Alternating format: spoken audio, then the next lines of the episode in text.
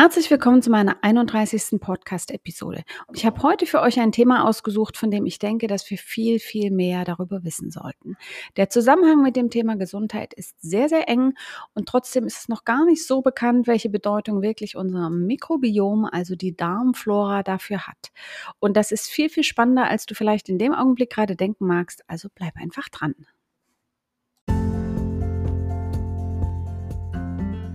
Herzlich willkommen zu deinem Gesundheitspodcast. Ich bin Dr. Magdalena Schauenberg, eine promovierte Sozialwissenschaftlerin und ganzheitliche Ernährungsberaterin und Gesundheitscoach.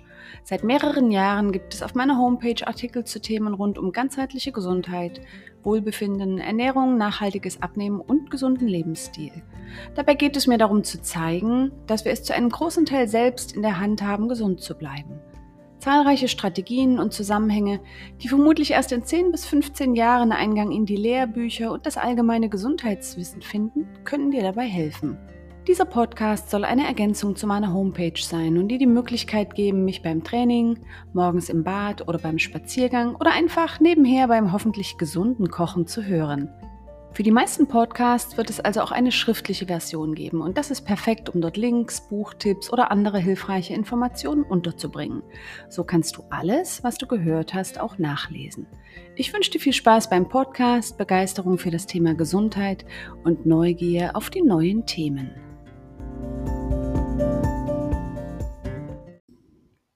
Bakterien sind typischerweise etwas, das wir mit Krankheit und Infekten im Zusammenhang bringen. Das ist jedoch nur ein kleiner Teil der Wahrheit. Unser Mikrobiom, also die tausenden Bakterien, Viren und Pilze, die in unserem Körper leben, sind untrennbar mit unserer Gesundheit verbunden. Vielleicht kennst du das Mikrobiom bisher eher unter dem Namen Darmflora.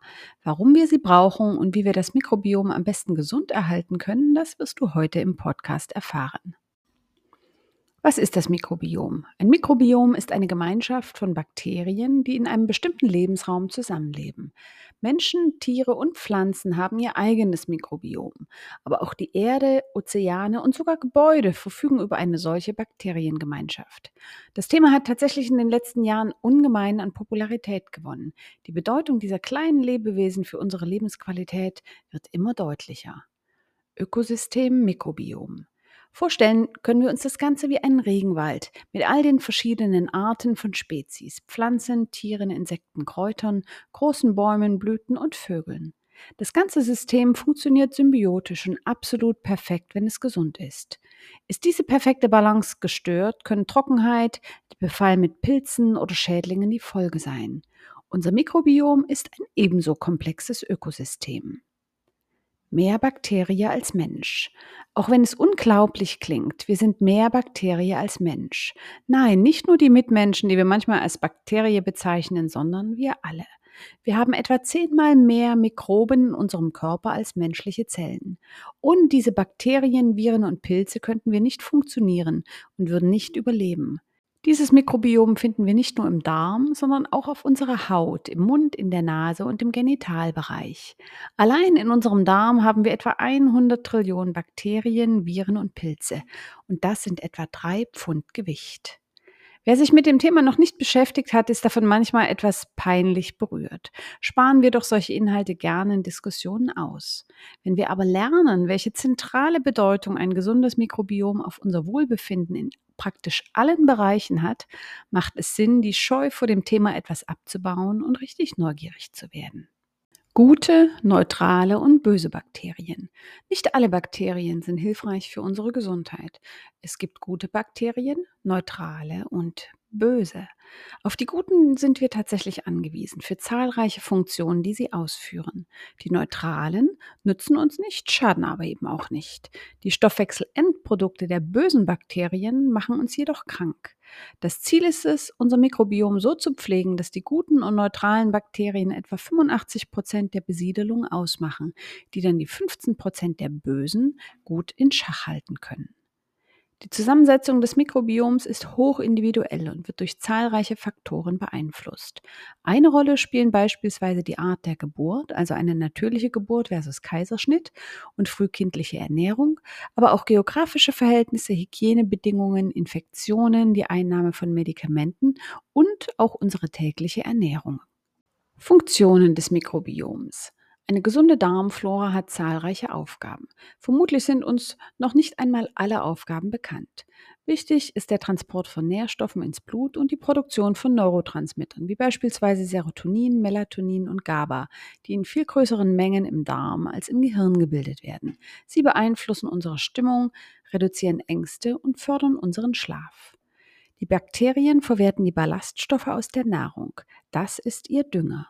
Ein Mangel an Ballaststoffen lässt unsere freundliche Darmflora eingehen wie eine Primel, die nicht gegossen wird. Sie produzieren, wenn sie gesund sind, auch die Vitamine B12 und K.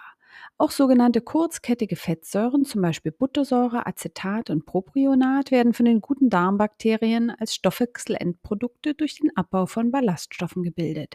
Diese sind essentiell für zahlreiche Funktionen im Körper, wie beispielsweise die Stabilisierung des Blutzuckerspiegels, die Regulierung des Appetits, die Energielieferung für die Zellen im Verdauungstrakt, die Instandhaltung der Darmwand, Regulierung des Immunsystems und auch die Reduktion von Entzündungen. Unsere Darmbakterien produzieren auch starke Antioxidantien, wie zum Beispiel Indole-Propionsäure IPA, die unser Nervensystem vor Schädigungen schützen können.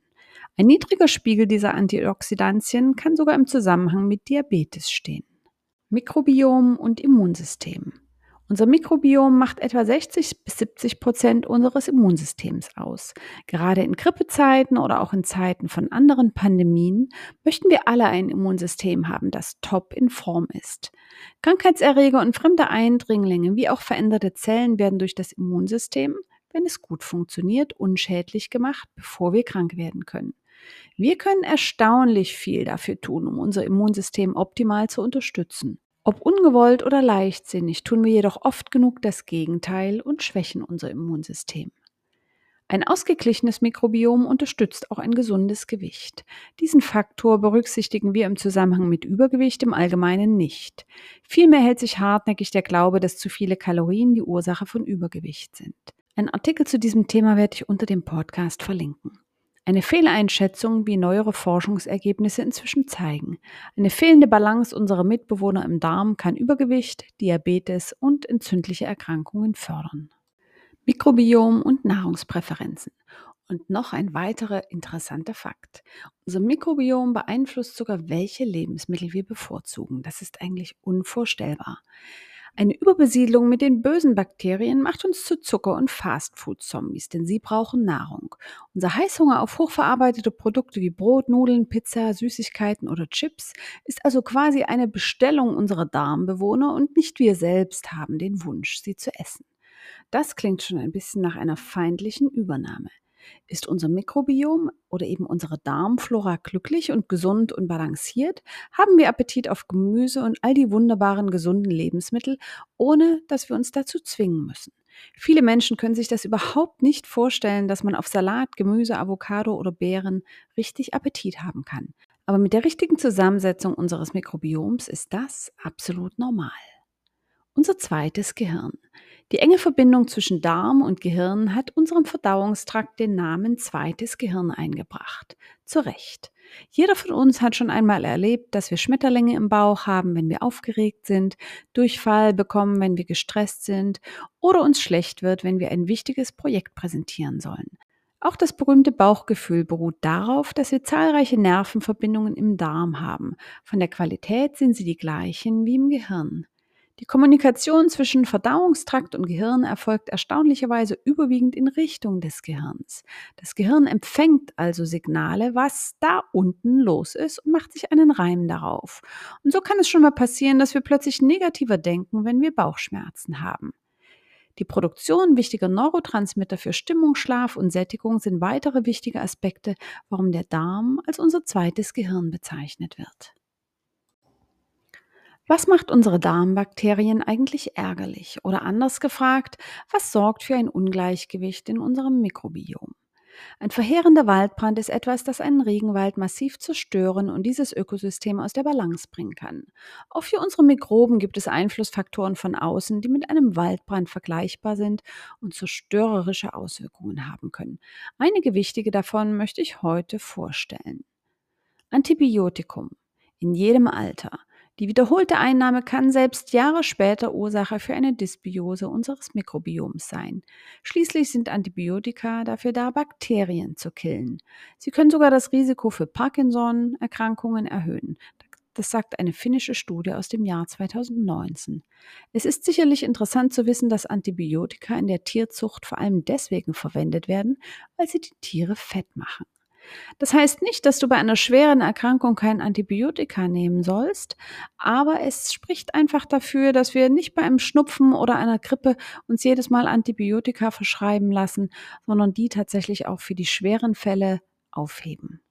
Medikamente wie Protonenpumpenhämmer, Antibabypille, Schmerzmittel und Antidepressiva bewirken eine Veränderung der Besiedelung mit Bakterien und können Ursache für eine gestörte Balance und die Überbesiedelung mit bösen Bakterien sein. Glyphosat wird heutzutage leider auch in Deutschland verwendet und auf Getreide und andere Produkte gesprüht. Das in den USA als Roundup bekanntes Breitbandherbizid wurde von Monsanto 2010 ursprünglich, man höre und staune, als Antibiotikum zugelassen. Wir haben keine Chance, dieses Gift von unserer Nahrung abzuspülen, weil es bis in jede Zelle dieser Nahrungsmittel eindringt. Zucker und Süßstoff bringen unser Mikrobiom komplett aus der Balance. Gluten, ein Klebereiweiß in den meisten Getreiden, fördert bei vielen Menschen Entzündungen, weil es die Darmwand durchlässig machen kann. In der Folge können Nährstoffe nicht mehr entsprechend absorbiert werden. Das Immunsystem beginnt plötzlich gegen die aus dem Darm austretenden, halbverdauten Nahrungsbestandteile zu kämpfen, die es als Eindringlinge identifiziert. Alkohol und hochindustriell verarbeitete Fette sowie Transfette füttern auch die bösen und lassen die guten Darmbakterien verhungern. Aber auch unser Lebensstil hat einen immensen Einfluss auf unser Mikrobiom. Stress, Schlafentzug, Schlafstörungen, hochintensives Training, Bestrahlung, Chemotherapie und Toxine im Haushalt, Schwermetalle und Pestizide bringen die Darmflora massiv aus dem Gleichgewicht. Woran erkenne ich, dass mein Mikrobiom aus der Balance ist? Normalerweise können wir ausgeglichen, entspannt, optimistisch und selbstbewusst sein und schlafen wie ein Baby. Wenn unser Mikrobiom aus der Balance ist, klappt davon möglicherweise nichts mehr so richtig.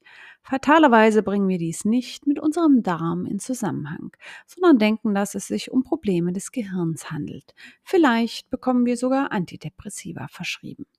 Faktoren, die unsere bösen Darmbakterien erstarken und die guten darben lassen, produzieren eine sogenannte Dysbiose. Diese kann sich in verschiedenen Symptomen äußern. Immunsystem. Viele Erkältungen und Infekte, Schwierigkeiten, sich von Erkrankungen zu erholen, Allergien, Rosacea, Ekzeme, Psoriasis, also Schuppenflechte, Gelenkschmerzen, Autoimmunerkrankungen wie zum Beispiel Lupus, Rheumatoide Arthritis, Hashimoto oder Multiple Sklerose. Gehirnprobleme beinhalten ADHS, Depressionen, Ängste, Schlafprobleme, Alzheimers und Parkinson das Verdauungssystem. Das ist vielleicht das, was uns noch am ehesten auffällt und wir am ehesten noch mit unserem Mikrobiom in Zusammenhang bringen. Das können sein Symptome wie Völlegefühl, aufgebläht sein, Luft im Bauch, Bauchschmerzen, Verstopfung, Durchfall oder Sodbrennen. Hormone, PMS, also prämenstruelles Syndrom, Schwierigkeiten mit der Menstruation, Symptome der Wechseljahre wie Hitzewallungen, aber auch Hautprobleme, Schlafschwierigkeiten oder Stimmungsschwankungen und allgemeine Funktionen, die gestört sein können und ihre Ursache in einer Dysbiose unseres Mikrobioms haben können, sind zum Beispiel Symptome wie Erschöpfung, Muskelschmerzen oder Gewichtszunahme. Leaky Gut. Wenn das Mikrobiom aus der Balance ist, produziert es Toxine und andere Substanzen, die Entzündungen fördern. Das führt in der Regel dazu, dass die Darmwand löchrig wird. Dieses Syndrom bezeichnen wir als Leaky Gut oder durchlässige Darmbarriere. Vorstellen kannst du das wie ein Einkaufsnetz, in dem zwar Äpfel liegen bleiben, kleine Blaubeeren aber sicherlich durch die Lücken fallen, weil einige Maschen kaputt sind. In der Folge gelangen halbverdaute Nahrungspartikel in den Körper außerhalb des Darms und aktivieren unser Immunsystem, weil sie dort einfach nicht hingehören. Auch die Toxine aus der Nahrung finden ihren Weg in unseren Blutkreislauf.